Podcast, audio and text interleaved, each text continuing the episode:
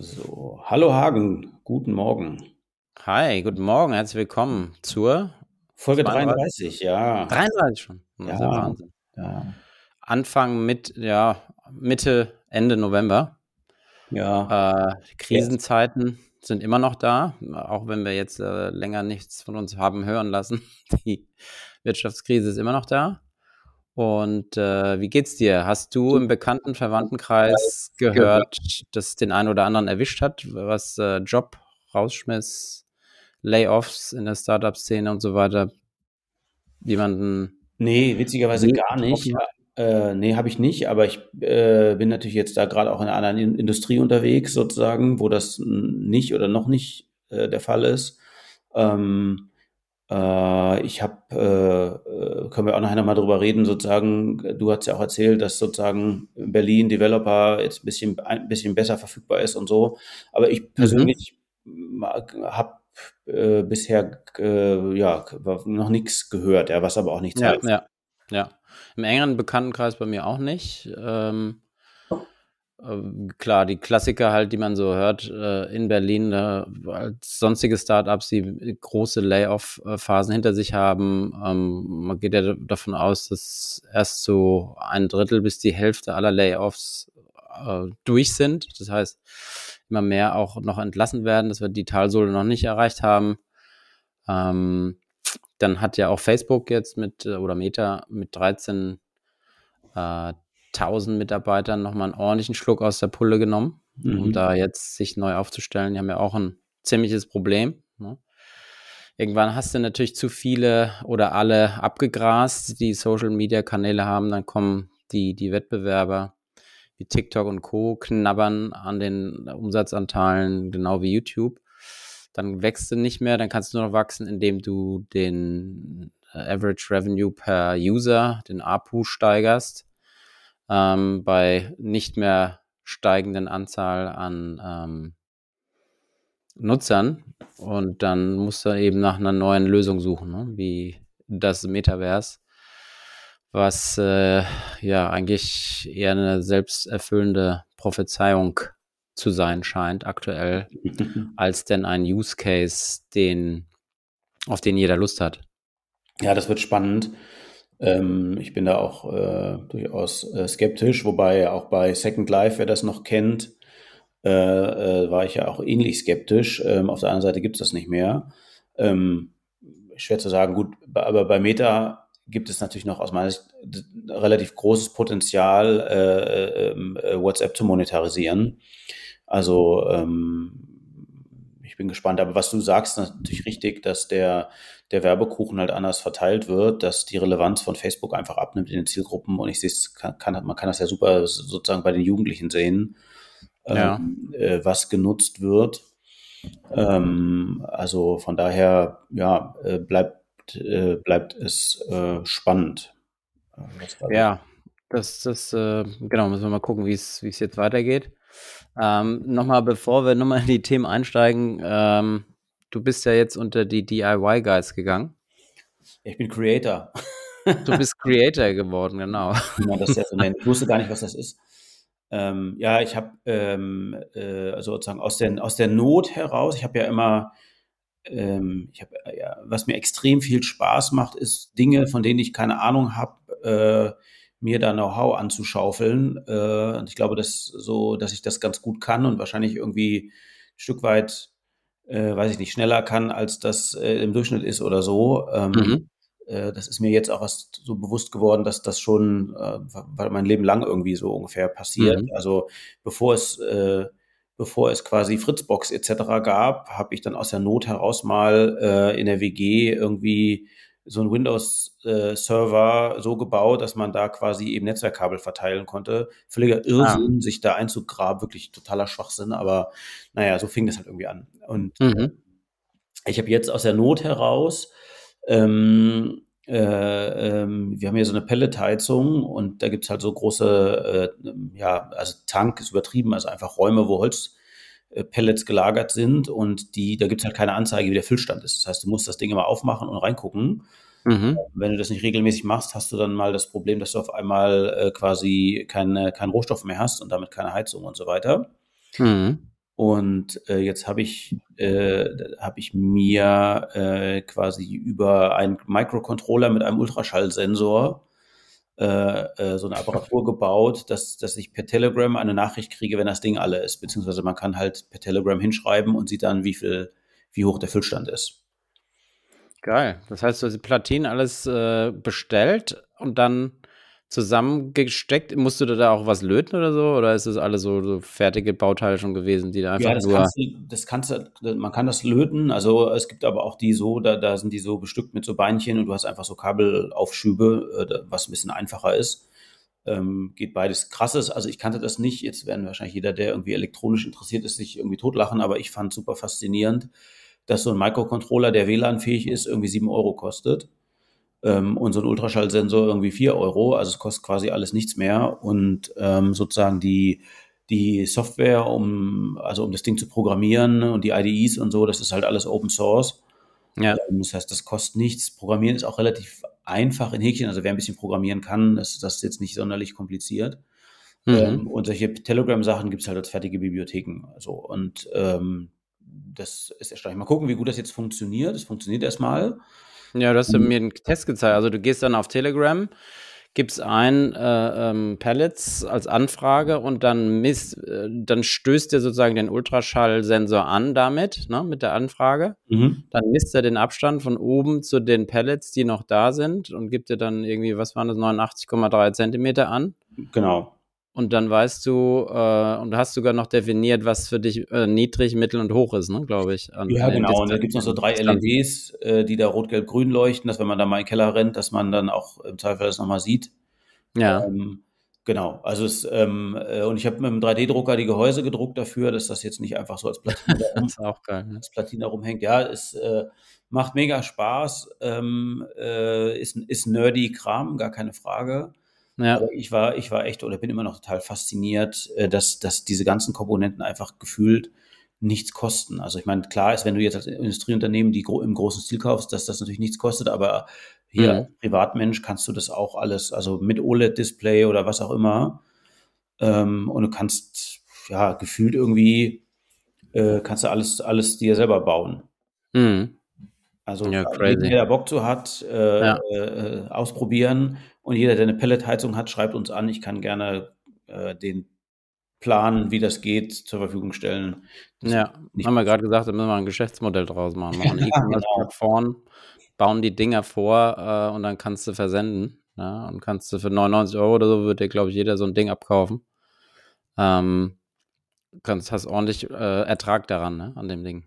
Ja, definitiv. Das müsste doch jeder haben, so ein Problem. Äh, hast du mal recherchiert, ob es sowas nicht hm, schon gibt? Ja, habe so? ich, ja, hab ich nicht gemacht, ehrlich gesagt, weil ich es ja bauen wollte. Das wäre nochmal spannend. So, okay. Es könnte aber auch sein, dass die modernen Pellet, also weil die ist schon relativ alt, das ist so erste Generation. Es könnte mhm. halt sein, dass die moderneren Pelletheizungen sozusagen da irgendwas haben. Könnte aber sein, dass es mhm. nicht ist, weil am Ende ist, ist ja so ein Tank, ist nichts anderes als irgendwie äh, ein Holzverschlag, jetzt mal ein bisschen platt, ja. Also, ja. Äh, weil es ja eben nicht wie, wie bei den Öltanks oder so äh, sich um Problemstoffe handelt, sondern einfach um Holz. Mhm. Ähm, also könnte, könnte, könnte sein. Mal gucken, wenn der das nächste Mal hier ist von dieser Heizungsfirma, dann frage ich den mal.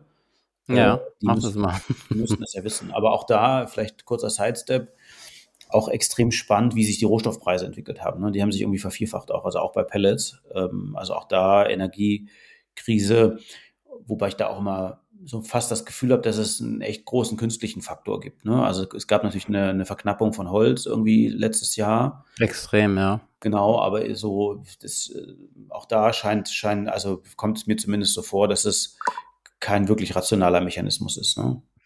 Ja gut, ich habe jetzt äh, äh, Kaminholz haben wir auch nicht bekommen. Also ich habe ewig rumtelefoniert und mhm. dann äh, mich auf eine Warteliste gepackt und war dann erst anderthalb Monate später äh, bin ich dran gekommen. Also schon nicht easy, ne? Und dann auch nochmal locker eine Verdopplung des Preises. Ja, krass, wäre gut. Dann ist das. Ähm, äh, da wird auch viel Schindluder gerade getrieben. Ähm, also auch, muss man sagen, von, von deutschen Baumärkten, die dann ähm, äh, große äh, Gitter voller Holz ähm, anbieten, die einen super teuren Preis haben. Ja, dann kriegst du halt so einen so einen Schüttraummeter dann äh, zugesendet und Teilen hast du dann auch Schrottholz drin. Äh, manchmal hast du ähm, Tannenholz drin und so weiter. Also da wird jetzt auch viel Schindluder getrieben. Mhm. Äh, und äh, eine gute Bekannte von mir sagte, dass sie jetzt mitbekommen hat, dass äh, da Betrug gemacht wird im Netz. Du bestellst dein Holz, bezahlst und wartest auf die Lieferung vergebens. Okay, krass. Das habe ich sogar auch gelesen, ja, ja, verrückt, ähm, was, was so passiert, ja. Also bleibt, ähm, äh, bleibt natürlich spannend, ja. Ist natürlich auch äh, sozusagen ja äh, börsenmäßig teilweise ablesbar. ja.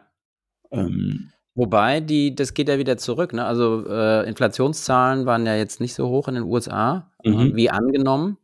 Das war ja schon mal recht positiv. Äh, auch wenn ich jetzt an der Tankstelle jedes Mal vorbeifahre, freue ich mich schon auf die neuen Inflationsraten für den November, weil die mhm. auch schon einen großen äh, Anteil ausmachen ähm, und andere Rohstoffe, die ja dann doch jetzt wieder stark gefallen sind. Äh, Kathy Wood, äh, eine bekannte Investorin Mhm. aus den USA, mal sehr erfolgreich gewesen, jetzt natürlich in dem Börsenumfeld weniger. Die sagte, ähm, auch Elon Musk hat sich da dran gehängt, dass wir bald eine Deflation sehen werden aufgrund des starken Verfalls von Rohstoffen und so weiter. Glaube ich noch nicht so richtig dran, ähm, weil Kurs, also die, die Preise immer noch höher sind als vor Corona.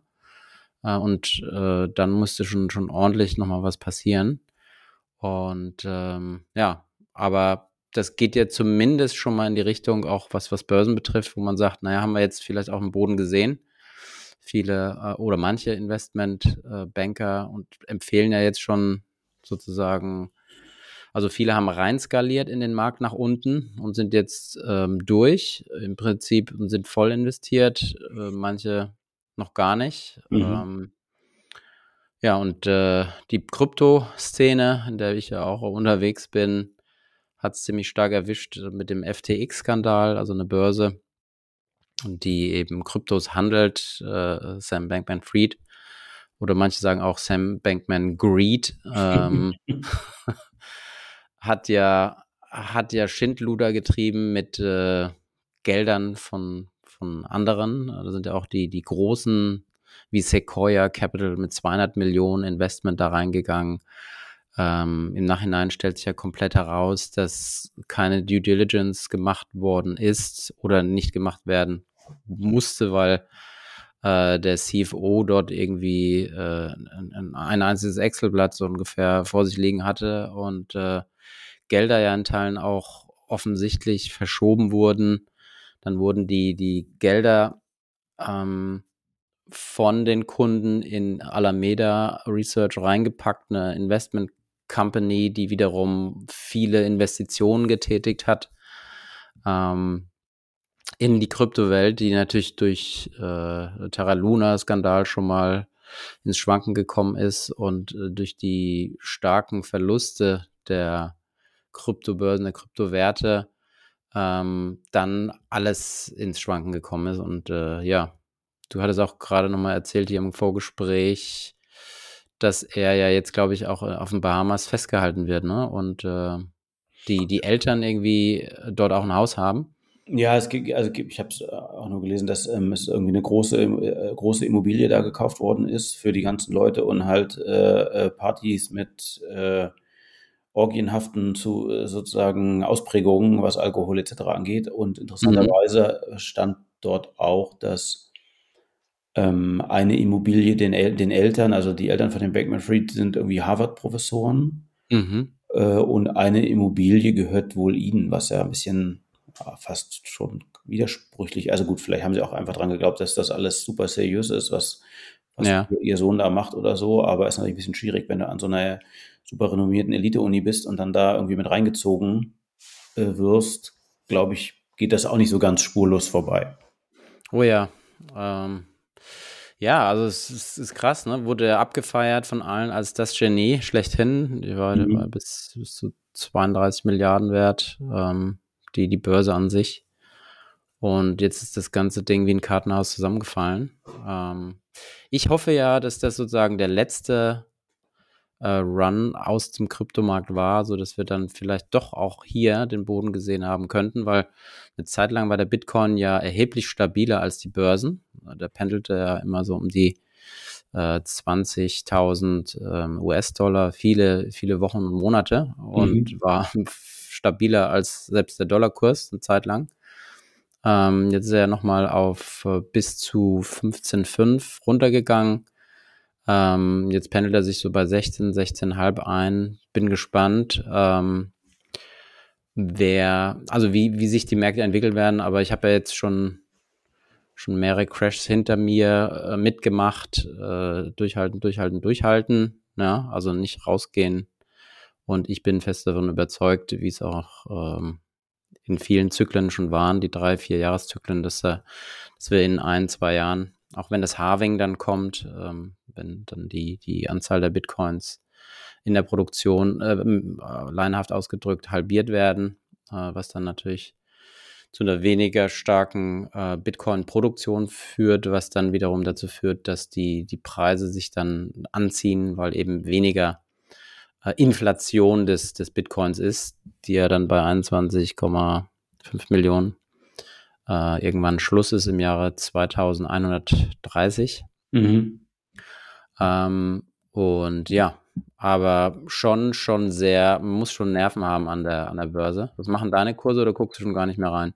Ja, Bitcoin nicht mehr, das lasse ich einfach da stehen. Also das macht, da wirst du ja traurig, wenn du da schaust. Ähm, mhm.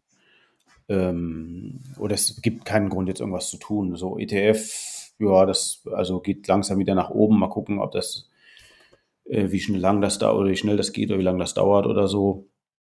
Mhm. Äh, wird sich zeigen, ja. Ja, absolut. Ähm, die die äh, äh BMW hatte äh, auch nochmal einen krassen Rekordgewinn gemeldet.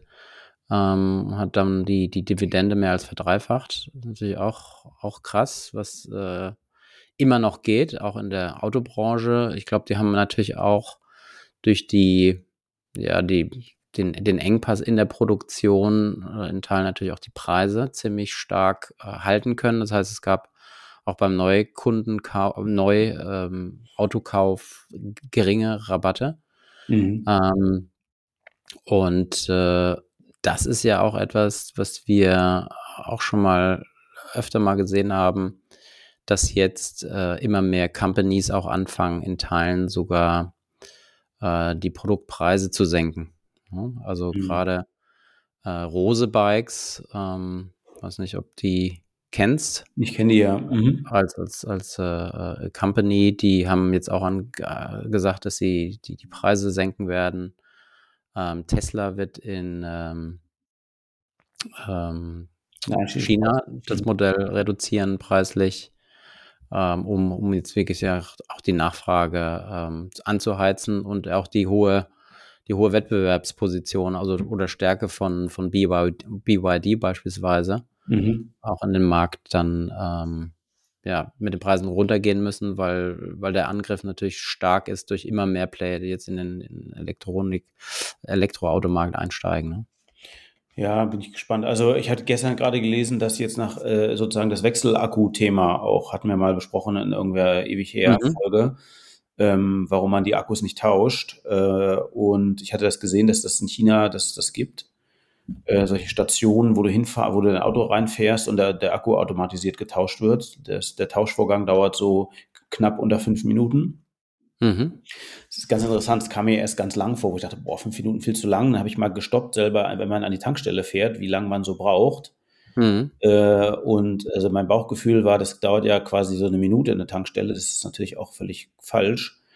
Also äh, wenn man an eine Tankstelle fährt, volltankt, reingeht, zahlt, wieder raus, dann ist man mhm. da auch irgendwo in dem fünf Minuten Korridor unterwegs.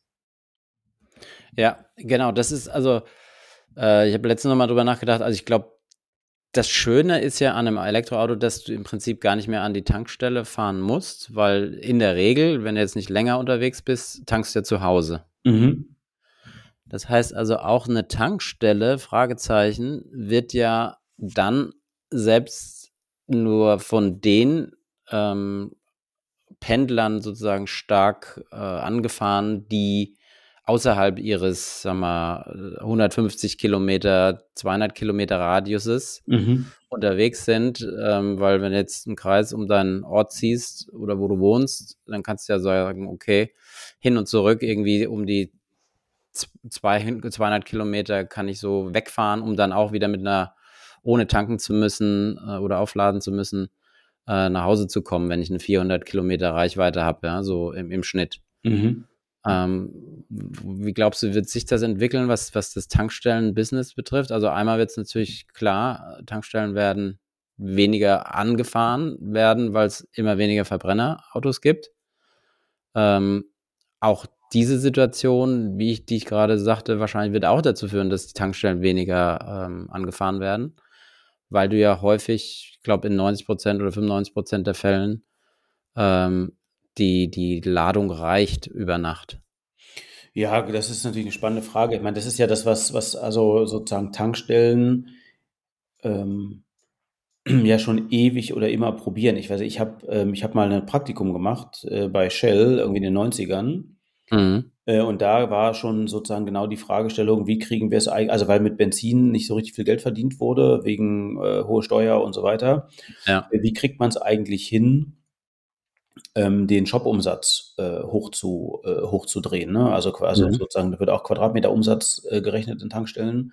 Ja. Ähm, äh, das war damals schon ein großes Thema. So, ähm, ähm die, das, also ist natürlich alles wieder, hängt natürlich von, von Ladenöffnungszeiten ab. Ich glaube, das ist sozusagen relativ komplex, wovon es überall abhängt. Ähm, wenn es natürlich Wasserstoff äh, sozusagen ein Thema werden sollte, dann haben die Tankstellen wiederum eine Berechtigung. Ja. Äh, und so weiter. Ja, also ich, ich, ja, ich glaube, das ist noch, noch echt noch, noch, noch sehr offen. Aber das Tankstellennetz, glaube ich, hat sich an sich, würde ich sagen, ausgedünnt schon jetzt. Ähm, ist die Frage, ob die, äh, es gab ja mal Versuche auch mit Rewe to go und so in Tankstellen zu gehen, oder die gibt es ja immer noch, aber gibt's immer noch, ja. so richtig passiert ist eigentlich nichts. Also was, wo Tankstellen sich sicherlich ausgeweitet haben, ist in diesem ganzen Thema äh, Bäckerei, Imbiss äh, und so weiter. Das, das ist gewachsen. Mhm. Aber ist eine, ist eine spannende Frage, wie das sich elektromäßig, also klar gibt es keinen Grund mehr an der Tankstelle zu tanken. Ähm, genau, hat die dann noch Zukunft, aber ich stimmt, glaube auch. Also ähm, es gibt ja schon einige Wasserstoffautos, die, die, äh, also bin ich auch letztens mit dem Taxi gefahren, richtig cool, äh, mhm. was da geht. Und äh, total verkannt, äh, finde ich, Wasserstoff. Ähm, klar, VHS, Beta, äh, Video ist immer das Beispiel. Die Japaner haben es dann doch geschafft, eine schlechtere Technologie in den Massenmarkt zu kriegen. Äh, so könnte es natürlich Elektro versus äh, Wasserstoff ähnlich sein. Äh, dann haben sie natürlich eine Existenzberechtigung auf jeden Fall. Äh, ansonsten würde ich jetzt schon sagen, ähm, wenn du jetzt BP, Shell, was, wer auch immer bist, ähm, wird ja auch die Frequenz oder selbst wenn du Tankstellenbesitzer äh, bist oder Inhaber, dann wird die Frequenz ja sukzessive abnehmen. Ne? Mhm.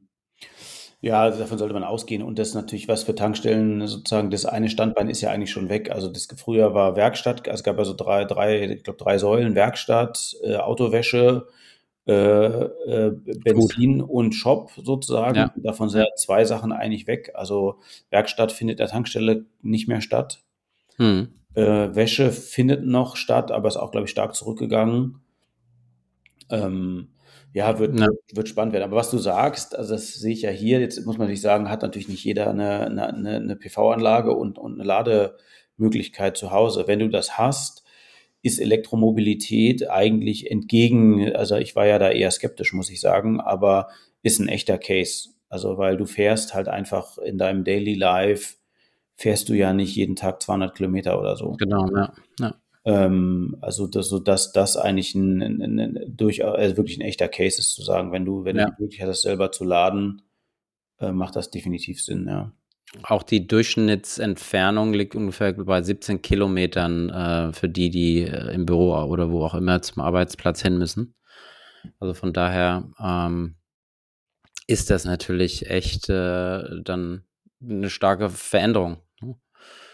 Und was machen die Oldtimer dann ohne Benzin, ja? Also, naja, hatten wir auch schon mal, das müsste man in einer der anderen Folgen euch reinhören, wenn euch das Thema interessiert, da haben wir mal ein bisschen darüber philosophiert, wie äh, wird sich denn äh, das Tank, ja, die Tankstellen, das Verbrennerauto entwickeln? Was hat das für Kom Konsequenzen eigentlich äh, langfristig? Beziehungsweise werden Oldtimer, äh, Porsche und Co., die man heute kauft, die Verbrenner sind, in 20 Jahren oder in 30 wenn das Benzin schwieriger zu bekommen ist, werden die dann im Wert trotzdem weiter steigen? Oder werden die auch aufgrund der ähm, Generation, die ja gar nicht mehr so autogeil ist, wie, wie noch, noch eine ältere äh, Generation, glaube ich, äh, werden die, die Preise verfallen der Oldtimer oder der, der Massen-Oldtimer, sage ich mal, nicht der wirklichen äh, exklusiven High-End-Oldtimern. Äh, das hat man mal diskutiert. Auch eine, eine ganz interessante Diskussion. Ähm, apropos äh, Elektroauto, ich hatte heute noch mal eine Nachricht gehört, dass Polestar ähm, auch sind jetzt in den letzten zwei, drei Wochen ist der Kurs von Polestar, ist ja Volvo Xipeng, chinesische Company, um 83 Prozent der Börsenkurs gestiegen. Mhm. Ähm, die haben, äh, obwohl sie erst in 2020 gestartet sind, haben sie ähm, 100.000 Autos schon produziert. Was ich jetzt so nicht gedacht hätte. Und ich finde die Polestar richtig geil. Also die sehen ja auch nice aus. Mhm. Machen eine super Studie, äh, Polestar 2. Und die wollen jetzt auch mit dem Polestar 3 und 4 dann SUV und Limousine äh, dann nochmal stärker pushen und in die, in die ähm, ja, Massenmärkte nochmal stärker reingehen. Ähm, Tesla-Angreifer werden sie ja mal oft genannt von der Presse, sehe ich jetzt noch nicht so bei, bei der, der Anzahl, aber doch ein guter Player, finde ich. Und äh, auch vom Design relativ schön, finde ich. Ja, ist halt sehr stark an Volvo angelehnt, ne? Mhm. Ähm, äh, ähm, sozusagen Volvo in elektrisch. Aber ich hatte jetzt auch so eine ehemalige Kollegin, die jetzt ähm, sich auch ähm, Polestar äh, ähm, selber sozusagen, also nicht als Firmenwagen, sondern selber geholt hat.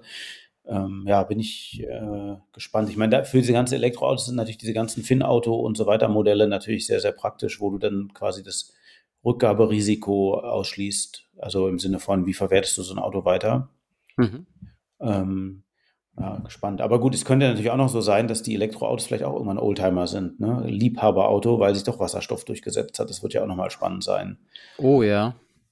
Werden die dann Mehrwert oder werden die dann, ja, kann natürlich auch, es ist ja immer so dieses, dieser Punkt, äh, wenn es seltener ist und dann auch gar nicht mehr produziert wird, das ist natürlich nicht für alle. 99 Prozent aller Autos werden dann verschrottet, logischerweise, und werden nichts wert sein. Aber dass es dann so, so exklusive Modelle dann doch ähm, was wert sein könnten. Ne?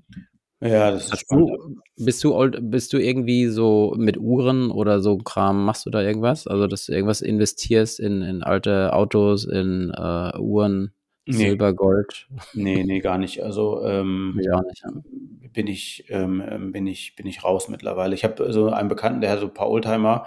Ich glaube schon, mhm. dass es grundsätzlich irgendwie lohnt, aber ist halt auch, brauchst du Platz, Garage etc.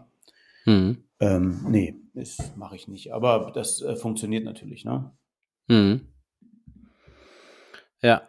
Ja, äh, äh, apropos, ähm, es gibt ähm, jetzt auch eine, eine geile Studie äh, von Ship, ich weiß nicht, wie es ausgesprochen wird, aber Xpeng wird es ja geschrieben, ich weiß ja. nicht, Shipeng oder keine Ahnung, wie man das sagt. Ähm, die haben, äh, ähm, ja, wollen die ein Auto produzieren, das eben ein Elektroauto ist, aber auch gleichzeitig fliegen kann. Mhm. Ja. Das fliegende Auto, das den Stadtverkehr äh, revolutioniert, äh, wer das mal sich angucken will, der Stern hat da eine ganz, ganz gute, guten Bericht darüber geschrieben. Ähm, auch krass, aber das Problem ist natürlich immer die Regulierung. Ja, total. Ich glaub, äh, viel wird gehen, auch technisch wird viel funktionieren, auch dass du mit so einem Ding fliegen kannst irgendwann. Ähm, aber halt die Regulierung, ne? Also das wird, das ist der größte Killer äh, glaube ich, schlechthin, gerade in Europa, gerade Deutschland auch. Ähm, das wird, wirst du never ever in zehn Jahren so ein Ding noch nicht nutzen können, weil was brauchst du dann alle? Brauchst du einen Führerschein? Also brauchst du ja einen Flugschein, ne? Und was für einen? Ist es ein Helikopter? Ist es ein Segelflugschein? Wohl eher nicht. Äh, Motorflugschein?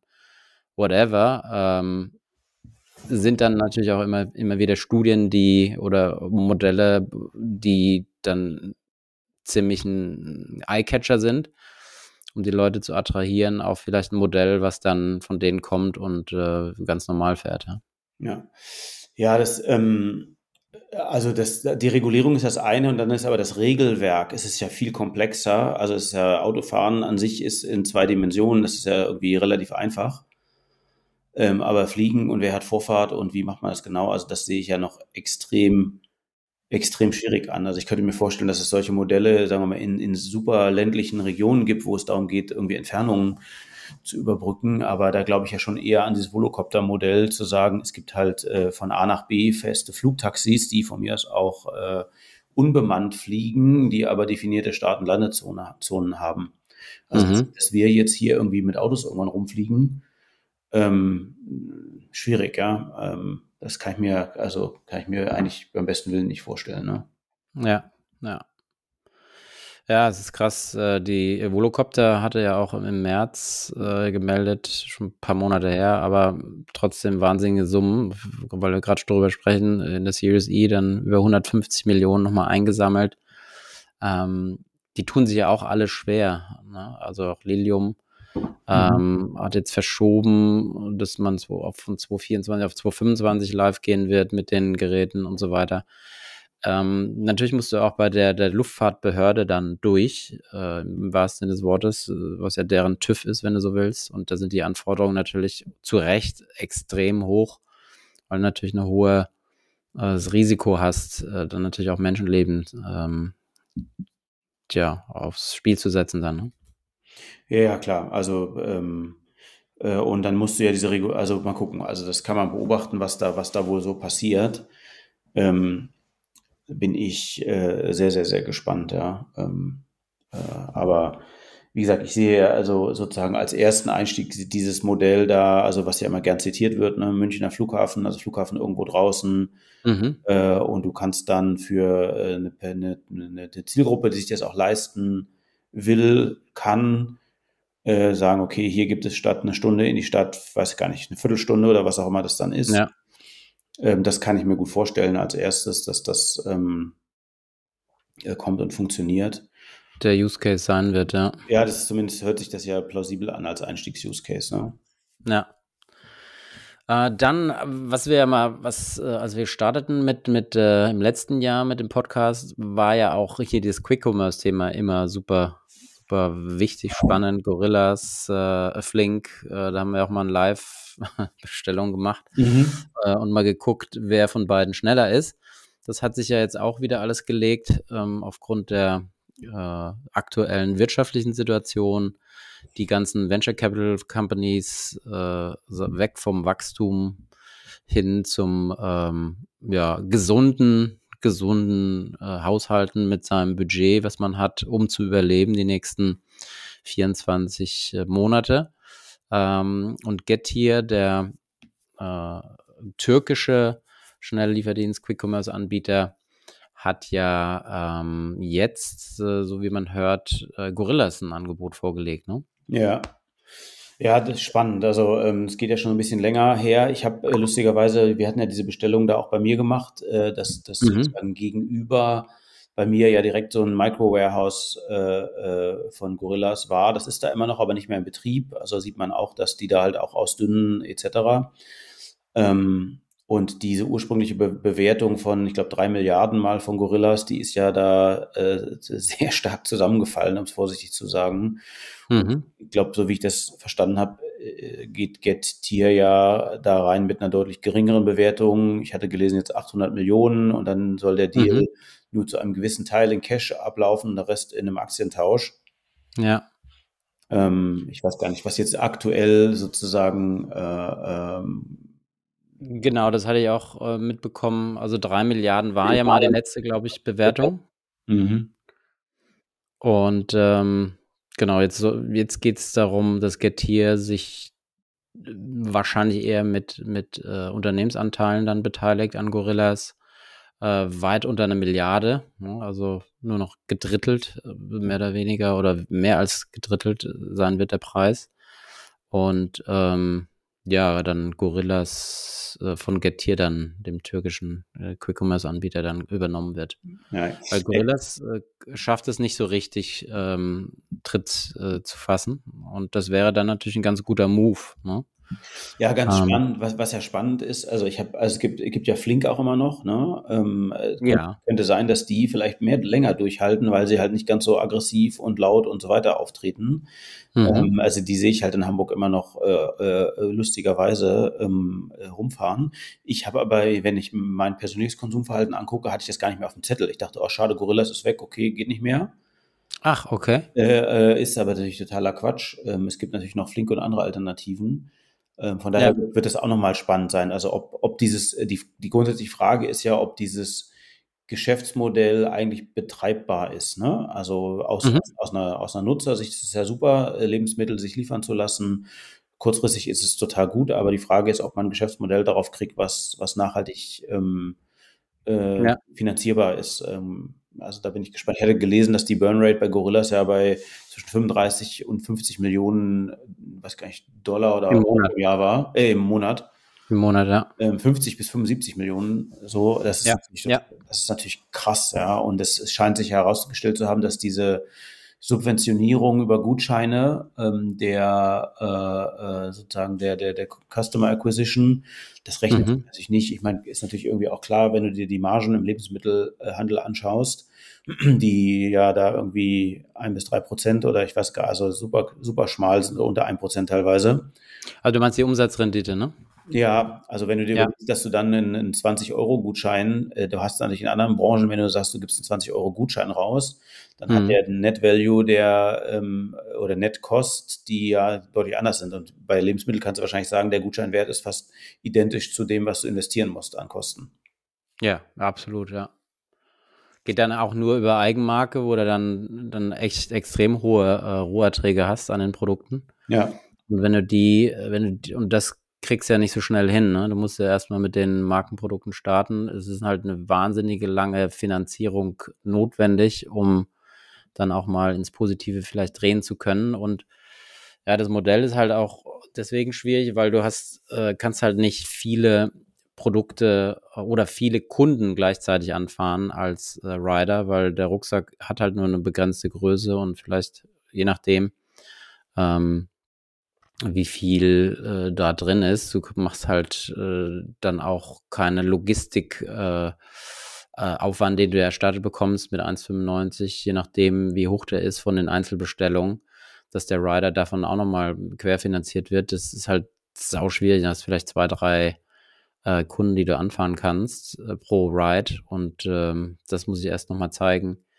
Dass das Modell als solches ähm, langfristig überlebt, ist eben die Frage. Aber Aldi, glaube ich, äh, hatte ich jetzt gelesen, will auch ins, in Quick Commerce einsteigen.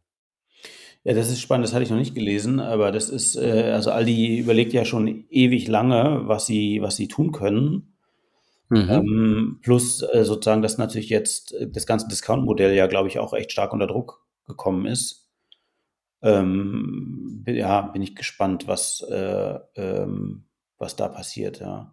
Ich weiß gar nicht, ob das ist, wäre eine spannende Frage, ob das eigentlich zur, zur typischen, ja gut, wäre natürlich die Frage, was ist die typische Aldi-Zielgruppe, aber äh, ich kaufe ja auch bei Aldi einen, so ist nicht. Ähm, ja klar, also die sind ja mittlerweile haben die ja so eine Durchdringung, ähm, dass es absolut Sinn macht. Und ich glaube auch, dass äh, auch aufgrund der Alterspyramide, gerade in Deutschland, dieser Service, wenn er gelernt ist, wie WhatsApp nutzen von unseren äh, äh Eltern, dass es dann ähm, ein Riesenvorteil wäre. Ja. Mhm. Ja, ist spannend, wobei Aldi natürlich auch äh, erstmalig da jetzt vor ein paar Jahren Verlust gemacht hat in der Firmengeschichte. Aber das ist, ähm, das ist spannend. Aber ich kenne das Filialnetz von Aldi auch nicht gut genug. Also wie, wie viel davon in Ballungsräumen ist und wie viel vielleicht eher in ländlichen Regionen, weil in ländlichen Regionen brauchst du ja mit, mit so Lieferdiensten eigentlich wahrscheinlich gar nicht erst, erst anfangen. Naja, du kannst ja, du kannst ja mit Scheduled Appointments arbeiten. Das heißt, du machst ähm, Order Stacking, ja. Das heißt, du, da geht es ja nicht um 10 Minuten Auslieferung, sondern da geht es darum, wie es ja jetzt Flaschenpost hat es ja auch, macht jetzt auch Werbung mit Food. Ne? Mhm. Also die fangen jetzt auch an, in den, in den äh, Grocery-Markt äh, Lebensmittel einzusteigen. Ähm, also von der, von der Getränkekiste hin zum, zum frische Produkt ähm, kannst du das ja natürlich auch machen. Das heißt, du sagst, du nimmst dann deine, deine Sprinter, die stehen dann beim Aldi hinten in der Laderampe.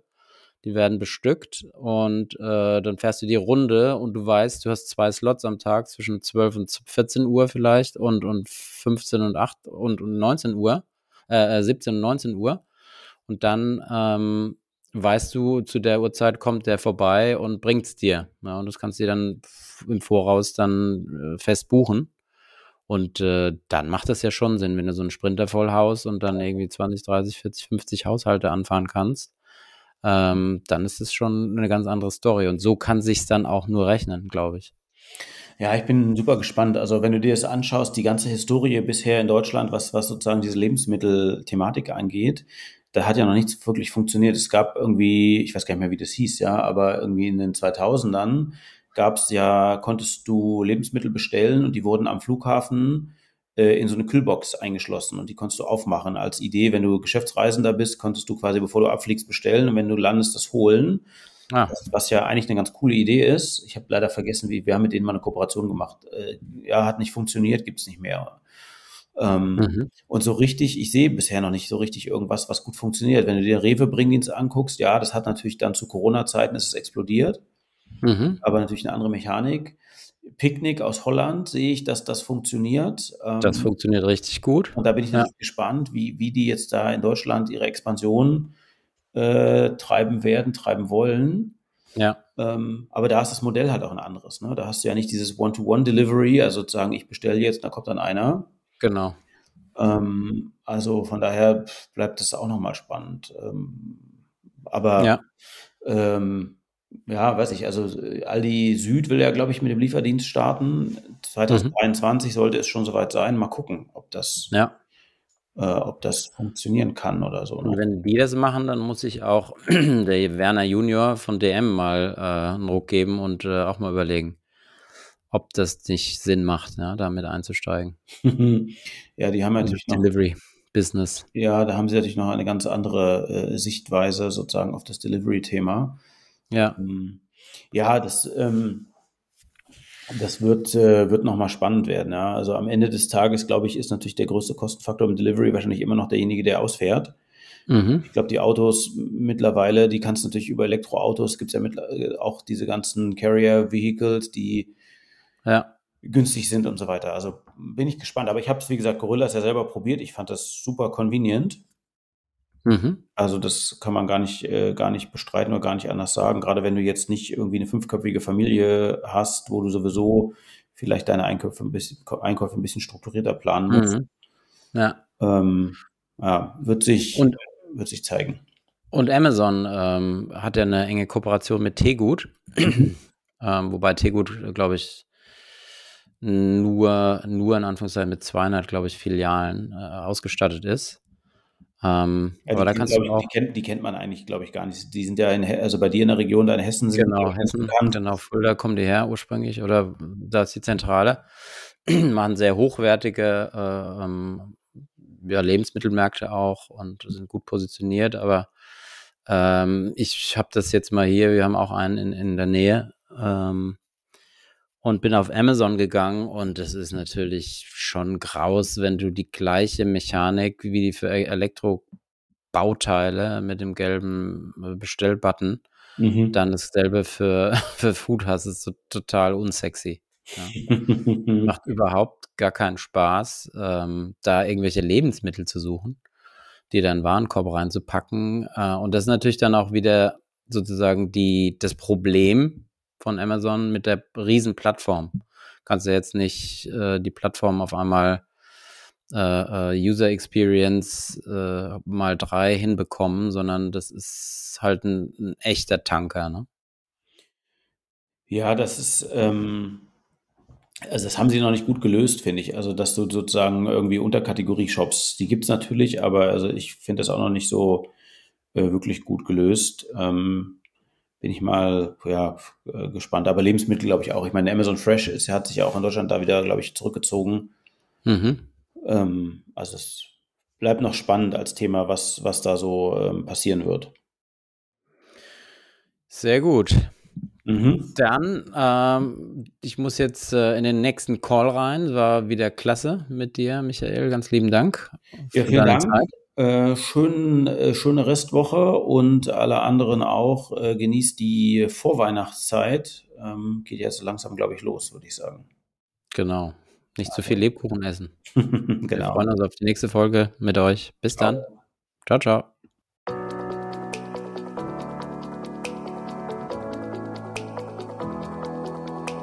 Hysterisch gewachsen. Der lockere Business- und Tech-Talk mit Hagen Sechsauer und Michael Mollert über Business, digitale Entwicklungen, Unternehmen, Tools und Transformationen. Du erfährst, wie neue Technologien, Geschäftsmodelle und Tools unsere Welt verändern, welchen Einfluss diese auf bestehende Geschäftsmodelle haben und wie du dies für dich nutzen kannst.